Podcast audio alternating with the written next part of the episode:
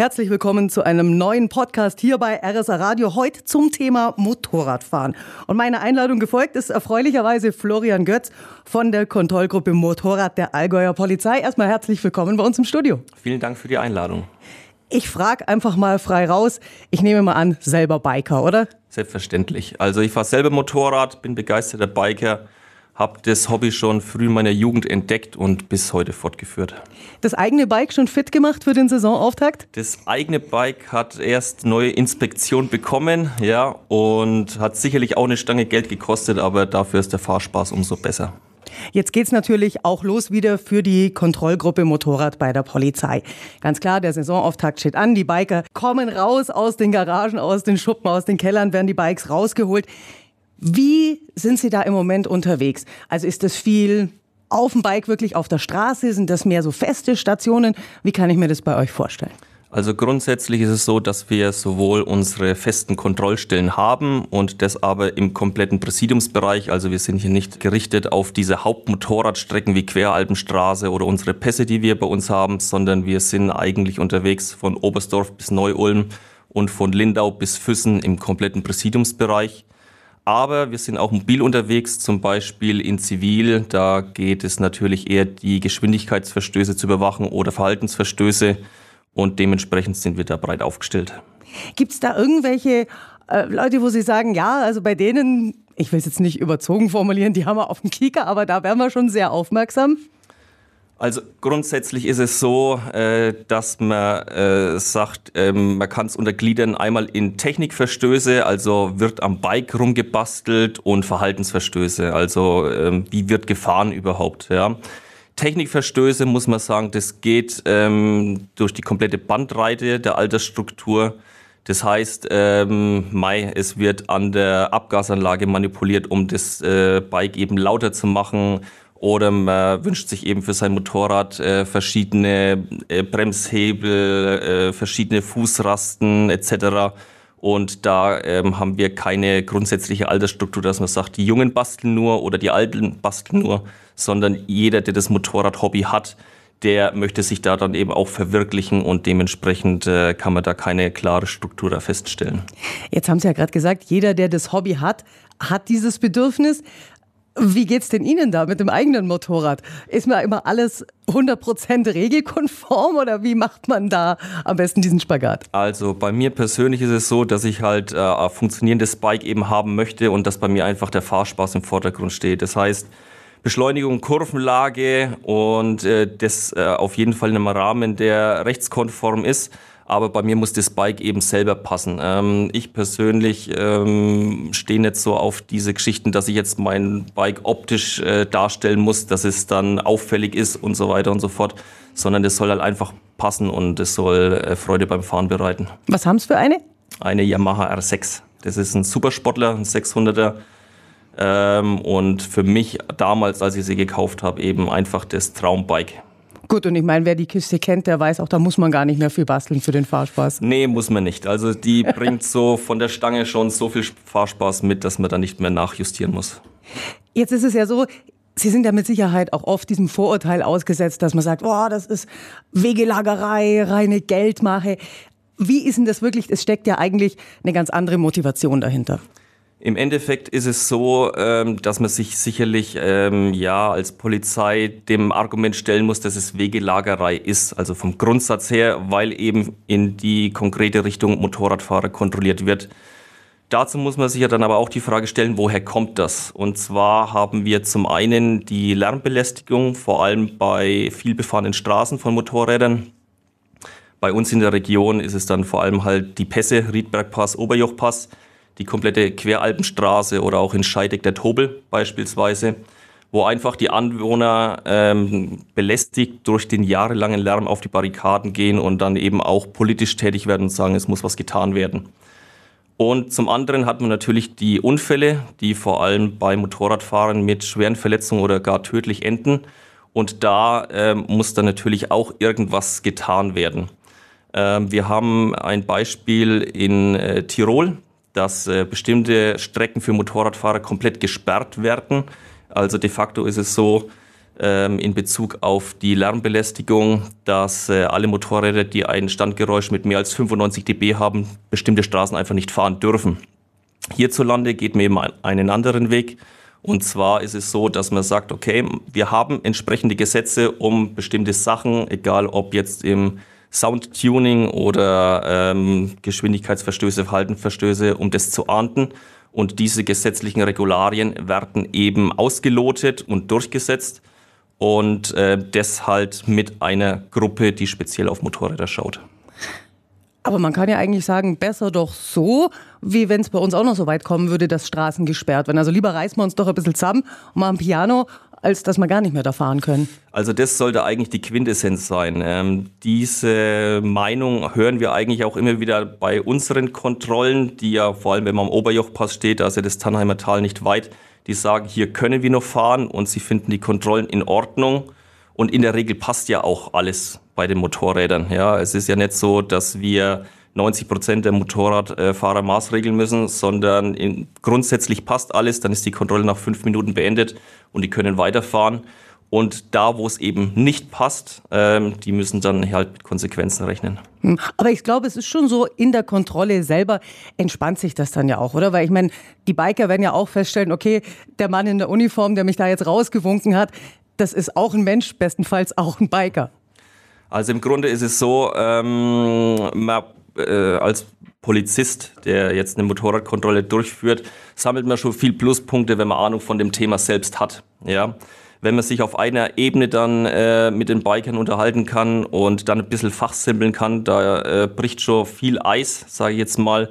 Und im Endeffekt, wenn alles passt, sind alle glücklich und ähm, dann merkt auch der Motorradfahrer, dass auch die Polizisten nur Menschen sind. Jetzt haben Sie gerade gesagt, in den meisten Fällen passt ja auch alles. Vielleicht können wir mal so ein kleines bisschen das Zahlenwerk bemühen. Wie viele Beamte sind denn im Einsatz bei der Kontrollgruppe Motorrad? Wie viele Motorradfahrer werden da kontrolliert? Wie viel ist zu beanstanden? Also grundsätzlich ist es so, dass wir äh, verschiedene Dienststellen unterstützen. Und je nach Dienststelle und Kontrollstelle variiert die Zahl der eingesetzten Beamten grundsätzlich. Ähm, und an einem Kontrolltag, ähm, wenn man einen Wochenendtag nimmt, werden so circa zwischen 50 und 100 Motorradfahrer kontrolliert. Und übers Jahr gesehen kommen dann so circa 2.000 bis 2.500 zusammen. Oh, das ist doch einiges. Wie viele Leute gehören jetzt zu der Kontrollgruppe an sich fest? Ähm, das äh, variiert auch über die Jahre, je nachdem, äh, wie viele Beamte dann da eben eingesetzt werden und dann der Kontrollgruppe Motorrad zugesprochen werden. Okay. Jetzt kann ich mir aber vorstellen, man sieht ja wirklich, Sie haben es vorhin auch schon angesprochen, die unterschiedlichsten Schichten vom Motorradfahren. Jung, alt, die dies, ja, ich sag's mal salopp, sehr eilig haben, die etwas gemütlicheren. Was gibt es denn im Zusammenhang mit diesen Kontrollen an Erlebnissen, wo Sie sagen, oh ja, das vergesse ich mit Sicherheit nicht, das war einzigartig, sei es jetzt besonders amüsant, besonders kurios oder auch besonders dramatisch. Ist da irgendwas hängen geblieben? Also wir hatten letztes Jahr zwei Chopperfahrer aus dem Ruhrpott, zwei äh, junge, sage ich jetzt einfach mal, äh, die mit komplett verbastelten Bikes äh, eine bis nach Südtirol runterfahren wollten. Und äh, beim einen Motorrad hat eben der Tankdeckel gefehlt und da hat er äh, den Mangel kompensiert, indem er einen Korken als Tankpfropfen genommen hat beispielsweise. Und ja, eben in ähnlicher Art und Weise waren eben beide Motorräder verbastelt und ja gut, die Fahrt war halt beendet für die zwei leider und mussten dann halt auch aufgrund äh, der Erheblichkeit der Mängel und der Vielzahl mit einem hohen Bußgeld dann rechnen. Oh Gott, das kann man sich bildlich vorstellen. War das so ein einzelner Ausrutscher oder sind da öfter so verrückte Sachen dabei? Also ich sag, pro Saison hat man immer mal wieder richtig kuriose Sachen. Das geht dann halt wirklich in die Richtung, dass jemand das Motorrad hernimmt und sich da dran äh, austobt, äh, was Tuning angeht, was Basteln angeht, etc. und so weiter und so fort und dem sind keine Grenzen gesetzt und es gibt nichts, was es also man, man äh, sieht immer wieder neue Sachen. Gibt es auch so Situationen, wie wir sie vielleicht nur aus dem Fernsehen kennen, Kontrolle und im letzten Moment auf und davon und die Polizisten hinterher in der wilden Jagd oder kommt das in der Realität nicht vor? Also in der Realität kommt es an und für sich Gott sei Dank nicht vor, weil es dann, weil wir in einen Bereich kommen, wo es dann halt wirklich gefährlich wird. Auf dem Motorrad mit hohen Geschwindigkeiten äh, über die Landschaft jagen, das kommt Gott sei Dank nicht vor. Ähm, wenn wir Motorradkontrollen machen im Geschwindigkeitsbereich, dann eher in Zivil und dann gibt man sich dann wirklich im letzten Moment zu erkennen, wo man dann auch absehen kann, okay, ähm, da fährt mir jetzt niemand mehr davon. Aber da kommt es doch mit Sicherheit vor, gerade jetzt in Zivil, dass der eine oder andere, ja, ich sag mal so ein bisschen zu einem Rennen animiert und sagt, komm hier, zeig's mir mal. Also äh, ich hatte die Situation Gott sei Dank noch nicht. Ähm, es ist eher so, dass sich die Biker ähm, eher frei fühlen. Ähm, und derjenige, der zu hohen Geschwindigkeiten neigt, sei jetzt einfach mal, fühlt sich frei und ähm, fühlt sich auch nicht beobachtet. Wenn dann auf einmal das Blaulicht aufleuchtet, dann kommt dann eher das äh, Schrecken und Entsetzen, das, weil man ja weiß, was man getan hat und dass man dann eher äh, in eine Art Schreckstarre verfällt und dann rausfährt und dann ist gut. Jetzt haben Sie ja natürlich durch die ganzen Kontrollen, durch die ganzen Menschen und Typen, die man da kennenlernt, auch so einen Überblick über das Menschliche, über die Fähigkeiten. Wie würden Sie das einschätzen? Wer ist denn gefährdeter? Also ich meine, Motorradfahren ist ein schöner Sport, ein wunderschönes Hobby, aber eben auch gefährlich. Es ist ein Vollkontaktsport, sage ich immer. Wer ist da gefährdeter? Eher diese Jungen, die einfach übermütig sind, die es krachen lassen wollten oder vielleicht die Älteren, die vielleicht jetzt zum Beispiel nach einer längeren Pause wieder eingestiegen sind und nicht mehr so in Übung sind. Wie sind da Ihre Erfahrungen? Also grundsätzlich muss man sagen, dass bei den Jungen der Vorteil ist, dass die ja mit 16, sobald sie sich eine 125er zulegen können, einen A1-Führerschein machen können, ähm, an, anfangen Motorrad zu fahren und dann dabei bleiben, sage ich jetzt mal. Und dabei fängt man natürlich langsam an und ähm, das Fahren entwickelt sich. Also man macht vorher erstmal langsam und nach und nach ähm, baut man dann seine Fähigkeiten aus. Und das Wichtigste ist, dass man in der Übung bleibt, weil wenn man sich das Hobby Motorradfahren raussucht, dann äh, möchte man sehr viel Zeit damit verbringen und ist sehr viel auf dem Motorrad und Übungssache ist einfach alles beim Motorradfahren. Ähm, bei den Älteren ist es so und da ist es vor allem bei den Wiedereinsteigern so, dass äh, gut Familie, äh, die Kinder sind aus dem Haus, das äh, läuft alles in geregelten Bahnen, man hat eine gute Stange Geld, ähm, so mit äh, Anfang Mitte 40 sage ich jetzt einfach mal. Und dann leistet man sich ein Motorrad, weil man früher schon mal Motorrad gefahren ist und das wieder als Hobby generieren möchte. Ähm, hier fehlt aber die Fahrpraxis, ja, und das ist das äh, große Problem, dass man dann mit einer gut motorisierten Maschine unterwegs ist, die Fahrpraxis dementsprechend fehlt und dann natürlich in Situationen kommen kann, äh, die man dann äh, nicht so einfach bewältigt, weil man sich einfach überschätzt. Und äh, gemäß der Unfallzahlen ist es halt leider so, dass man im Bereich von den 18 bis 24-Jährigen halb so viele Unfälle verzeichnen äh, wie beispielsweise äh, bei den 45 äh, bis 64-Jährigen. Also sind da die Wiedereinsteiger tatsächlich die gefährdetere Gruppe? Die Wiedereinsteiger sind die gefährdetere Gruppe aufgrund, äh, denke ich mal, äh, der Fahrpraxis, die halt teilweise fehlt, weil in der Gruppe halt nicht nur die dabei sind, die seit Jahrzehnten Motorrad fahren, sondern auch die, die erst wieder einsteigen. Wir haben vorhin auch schon mal ganz kurz gesprochen über dieses Thema Lärm, wo sich auch viele Anwohner und so weiter belästigt fühlen. Jetzt haben wir natürlich auch die aktuelle Entwicklung der Elektromotorräder. Wäre das denn eine Lösung? Wäre das ein Ansatz? Ist das mehr im Kommen? Also ich sag, äh, es ist noch nicht äh, gesellschaftsfähig für den äh, Standard-Motorradfahrer, weil Motorrad fährt man aufgrund vom Verbrennungsmotor, man möchte Drehzahl haben, man möchte das Motorrad spüren. Und auf dem E-Motorrad sitzt man halt drauf und äh, man spürt sicherlich die Leistungsentwicklung, aber es fehlt irgendwie was, weil die Geräuschkulisse fehlt, weil, weil man es auch mit weniger Emotion verbindet und äh, dementsprechend ähm, halte ich es fürs Hobby-Motorradfahren äh, noch nicht für reif, dass es äh, ein Motorrad mit Verbrenner ersetzt. Ja, aber es ist ja vom, vom Wumms her, die E-Motorräder, die sind natürlich sofort da auf dem Punkt. Das kennt man auch von den Elektroautos. Aber der Sound, der fehlt halt einfach. Ne? Es fehlt der Sound, es fehlt auch das Schalten, das, äh, das Fahrgefühl an und für sich, was man bisher halt mit einem Hobby-Motorrad verbunden hat, sage ich jetzt mal. Dass man einfach auch den Motor unter sich spürt. Genau, richtig. Und äh, von daher denke ich, dass jetzt ad hoc äh, die E-Motorräder die Verbrenner nicht ablösen können. Wer wäre denn da gefragt? Gibt es denn da noch Möglichkeiten von Seiten der Industrie, Motorräder wirklich leiser zu machen? Oder ist das vielleicht auf der anderen Seite eine Diskussion, wo man sagt, mein Gott, die Kisten waren doch schon immer so laut, warum wird denn da heute so viel drüber diskutiert? Ähm, Ob es da Möglichkeiten gibt von der Industrie, dass man das attraktiver gestaltet für den äh, Motorradfahrer in der heutigen Zeit, das äh, kann ich nicht sagen. Also ich weiß nur eben aus eigener Erfahrung, dass es sich äh, nicht hundertprozentig nach Motorradfahren anfühlt, wenn man sich auf, auf so ein E-Motorrad eben draufsetzt, weil eben irgendwie irgendwo was fehlt. Ähm, da muss man halt die Entwicklungen in den nächsten Jahren dann anschauen, wo das dann hingeht und ob man vielleicht trotzdem äh, irgendeinen Schwung bekommt, dass man sagt, okay, ein E-Motorrad ist echt cooler als ein Verbrenner. Ich glaube, das dauert schon noch eine ganze Weile. Aber gerade wenn wir beim Thema neue Trends sind, da gibt es ja auch einen aus meiner Sicht relativ zweifelhaften Stichwort Social Media. Es gibt ja, man muss es einfach sagen, ein paar so Bekloppte, die dann wirklich für ein cooles Video für die meisten Klicks auf Instagram, Facebook etc. wirklich waghalsige Manöver starten und wirkliche Risikobereitschaft zeigen. Haben Sie da auch schon Erfahrungen damit gemacht? Also wir schauen uns natürlich auch äh, Videos an. Wir können ja auch im Internet äh, die gängigen Social-Media-Plattformen abrufen. Und ähm, im Grunde ist es so, jeder war mal jung, sage ich jetzt mal. Und äh, wer sagt, als wir jung waren, sowas nicht auch passiert ist in irgendeiner Art und Weise, wir haben es halt nur nicht gefilmt. Ja.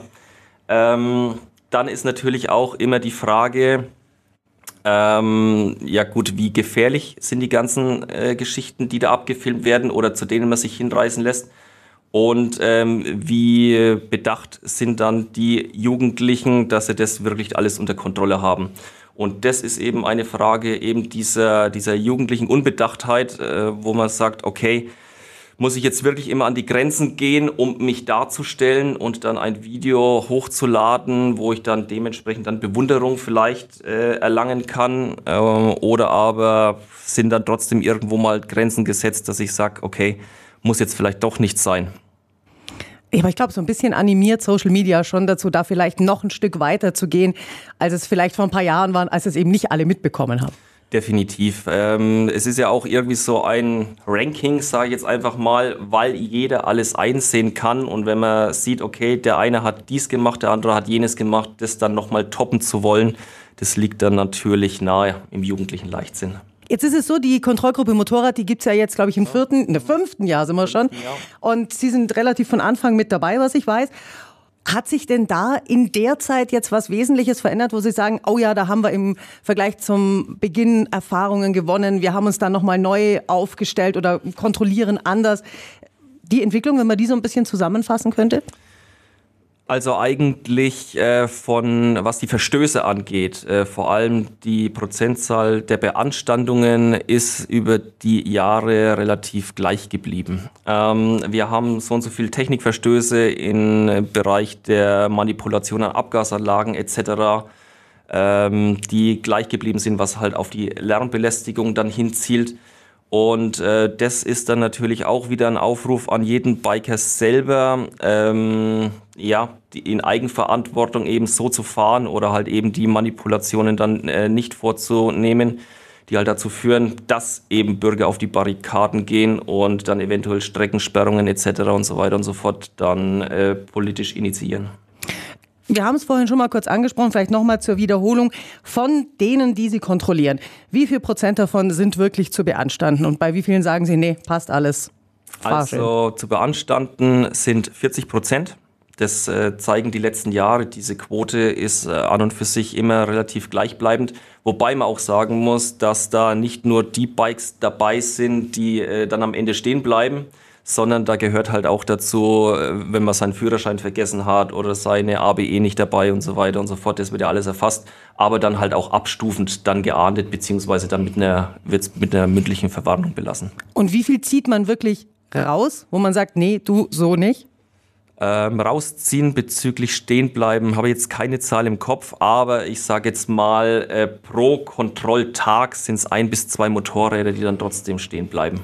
Heißt aber unterm Strich, der Großteil ist doch vernünftig unterwegs, ist halbwegs ordentlich unterwegs und wir können wirklich sagen, es sind ein paar Ausnahmen, die eben negativ auffallen, wie es halt immer so ist. Und der Großteil geht aber einfach einem wunderschönen Hobby nach, oder? Das muss man definitiv so sagen. Also der Großteil der Gradfahrer, die haben einfach bloß Bock aufs Motorradfahren, die wollen eine schöne Linie fahren. egal äh, jetzt ob an Pässen oder Queralpenstraße, wie auch immer, und äh, verhalten sich ordentlich und mit denen hat man dann auch ein sehr gutes Verhältnis an der Kontrollstelle.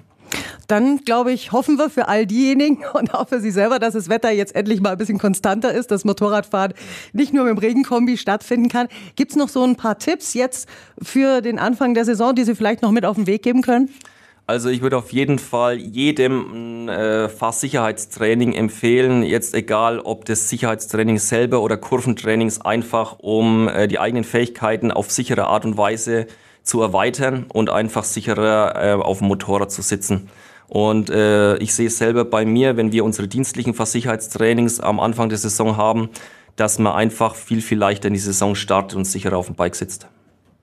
Gibt es denn dann eigentlich auch in der Kontrollgruppe so ein bisschen, dass man sagt, so und jetzt sind wir privat und treffen trotzdem als Gruppe aufeinander, unternehmen was auf den Bikes? Auf jeden Fall, ja. Also wir haben ja das, alle dasselbe Hobby und dementsprechend ähm, trifft man sich dann schon mal und macht dann gemeinsam eine Tour.